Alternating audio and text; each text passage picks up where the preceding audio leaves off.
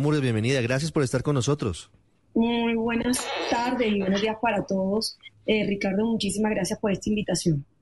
¿Cómo afronta el sector del gas este año que empieza, este 2024? ¿Cuál es la situación? El año pasado, finalizando, se presentaron tal vez algunas dificultades en el suministro de algunas empresas, de algunas industrias grandes en la costa caribe, pero en general siempre es un sector estable que además llega a cada rincón del país. El gas natural que utilizan millones de colombianos está disponible, garantizado de manera permanente. ¿Cómo afrontan este 2024?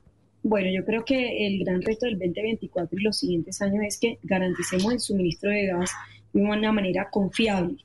Y cuando digo garantizar el suministro de gas es que trabajemos con los proyectos estratégicos que van a agregar moléculas de gas para garantizar ese servicio, no solo de gas, también de energía eléctrica, Ricardo, porque en esta época del fenómeno del niño, por supuesto, la generación térmica de gas es fundamental para que todos tengamos continuidad en la prestación del servicio. Tuvimos, lo has dicho, 36 millones de colombianos hoy tienen gas en sus casas, pero tenemos también otro reto. Y el otro reto adicional es sustituir el uso de leña para la cocción en hogares vulnerables, que están no solamente en zonas, rurales, sino también en zonas intermedias. ¿Y por qué el gas, Ricardo? Eh, para importante aclararle a la audiencia. El gas natural a diferencia de combustibles tradicionales, es un energético de bajas emisiones. ¿Por qué de bajas emisiones? Porque emite menos CO2, por ejemplo, en el segmento de transporte que el uso del diésel o de la gasolina, porque emite menos eh, material particulado fino que la gasolina y el diésel también en el segmento de transporte, casi que los electros, eléctricos, no se emite material particulado fino que afecta la calidad del aire dos, y además porque sin lugar a dudas es un energético que puede dar seguridad a la intermitencia de la energía eólica y solar en el proceso de transición energética. Entonces eso lo hace un, clave para que podamos mantener seguridad al tiempo que contemos con energías más limpias como la del gas natural. Mm, la coyuntura actual, doctora Murgas, es bien particular porque por cuenta del fenómeno del niño disminuye el nivel de los embalses y eso hace que se empiecen a activar los planes B, que en muchos casos para que llegue la energía a nuestros hogares y que llegue a las industrias, tenga que provenir de las termoeléctricas, que se mueven con gas. ¿Ese gas está garantizado? Sí. El gas para las termoeléctricas está garantizado en este fenómeno del niño y en los siguientes años, para las termoeléctricas. Hoy, con este fenómeno del niño, estamos generando el 26% de la energía que consumimos con gas natural.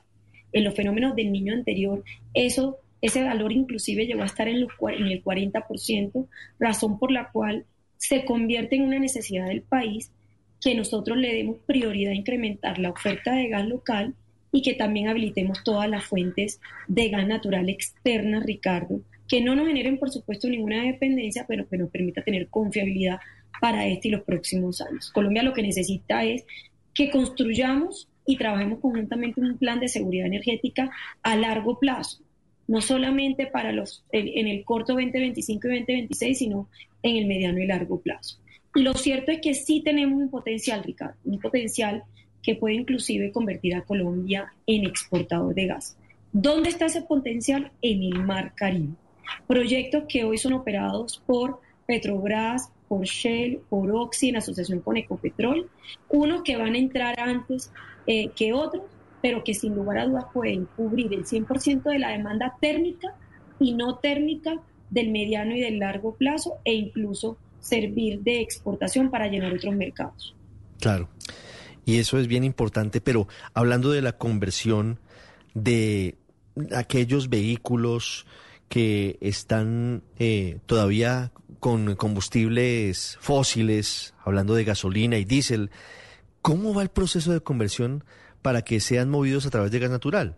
Incrementamos las conversiones en el año 2023 a un, un 63% comparadas con el año 2022. Eso significa que principalmente el segmento de taxistas de vehículos livianos tomaron la decisión de pasarse de gasolina a gas lo que se hace es una transformación del motor. Este kit para transformar ese motor de gasolina a gas en la mayoría de las ciudades es subsidiado por las compañías distribuidoras de gas y por supuesto se toma la decisión por los alivios económicos que representa el costo del combustible. Un taxista eh, o un taxi que pueda tener doble jornada durante un día puede llegarse a ahorrar en un mes hasta un millón y medio de pesos solo por efectos del combustible pasándose a gas natural.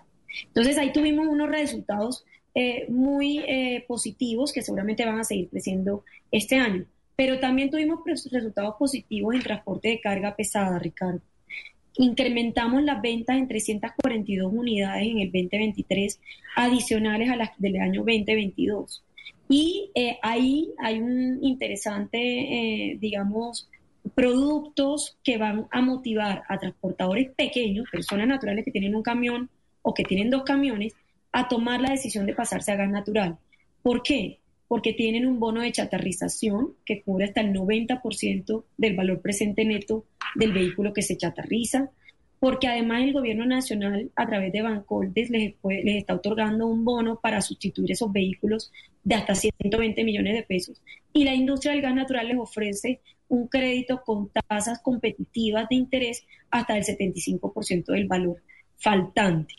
Todos estos mecanismos de financiación junto con eh, el alivio económico que pueda generarse en combustible también comparado con el diésel, si pensamos en desmontar el subsidio, o parcialmente desmontarlo en los próximos meses, va a lograr que el sector transporte realmente se descarbonice, que el sector transporte realmente haga una transición energética para dejar de utilizar gasolina y diésel por utilizar un energético de bajas emisiones como el gas natural. Ricardo, quiero darte un dato que es importante. Eh, nosotros el año pasado medimos la huella de carbono de toda la industria del gas natural. Es decir, cuánto se contamina desde que se produce el gas en boca de pozo hasta que llega a nuestras casas o hasta que se utiliza para la combustión. Y el resultado es sorprendente. Nosotros o la industria es responsable del 1% de total de gases de efecto invernadero que se emiten en Colombia. De las 279 millones de toneladas de CO2 equivalentes que se emiten, la industria emite 2.8 millones de toneladas. Eso ratifica que es un energético de bajas emisiones y que tenemos un compromiso eh, real con eh, la descarbonización y con la lucha contra el cambio climático. A futuro, ¿cuál es el panorama del sector teniendo en cuenta la decisión del presidente Petro, doctora Murgas, de, de no ampliar la exploración hacia nuevos yacimientos, pero además con la expectativa que por ahora solamente es un anuncio, pero que podría eventualmente concretarse, aunque cada día es más difícil, de importar gas de Venezuela. ¿Cuál es el panorama frente a esas dos situaciones? Las inversiones en este sector son inversiones que dan resultado en el largo plazo. Por eso las señales de política pública son importantes para jalonar la inversión y la, toma de decisiones en los momentos que corresponden. Voy a darte un ejemplo. Eh, nosotros, el primer contrato que suscribió la Agencia Nacional de Hidrocarburos en el año 2003, cuando fue constituido, es un contrato que se llama Tairón. Ese contrato se suscribió en el año 2004, a principios del 2004 y el primer pozo es costa afuera y el primer pozo descubridor fue en el año 2013. Y el segundo pozo se acaba de perforar en este primer trimestre del año 2024. Entonces, hay que tomar decisiones oportunas en este sector para que tengan un resultado en el largo plazo que garanticen seguridad energética. Cuando el presidente anuncia la suscripción de nuevos contratos de exploración y producción de gas, porque con los vigentes eh, puede garantizar seguridad por este tiempo, lo que está haciendo no es solamente eh, impactando el suministro en el largo plazo, está también, a mi juicio, impactando el actual. Porque eh, esa señal de política pública puede retrotraer inversión. Entonces, las compañías hacen las inversiones que están comprometidas, pero no más allá para encontrar más gas, y eso es preocupante. Pero más allá de eso, también puede eh, por supuesto, eh, retrasar los licenciamientos ambientales, las consultas que se tienen que dar de los proyectos. ¿Y por qué lo puede retrasar? Es una mucha que su presidente a una industria en el largo plazo, porque no suscribiría nuevos contratos, pues sencillamente se opone a que los procesos de consulta previa se cierren para la ejecución de los actuales. Porque si un funcionario escucha que el gobierno no suscribir eh, contratos a largo plazo, entonces le da prioridad a los 800 mil trámites que tiene sobre el escritorio. ¿Sí? Entonces yo sí creo que esas señales de política pública tienen un impacto a futuro, pero también tienen un impacto en la ejecución actual.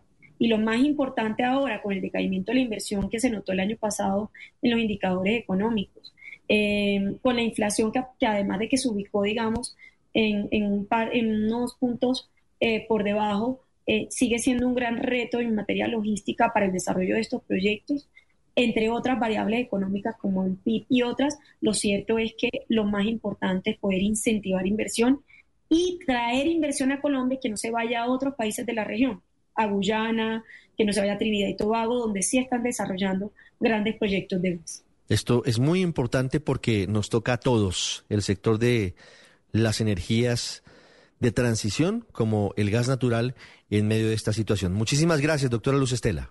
Mil gracias a ti, Ricardo, por este espacio y aquí dispuesto siempre a compartir información con usted.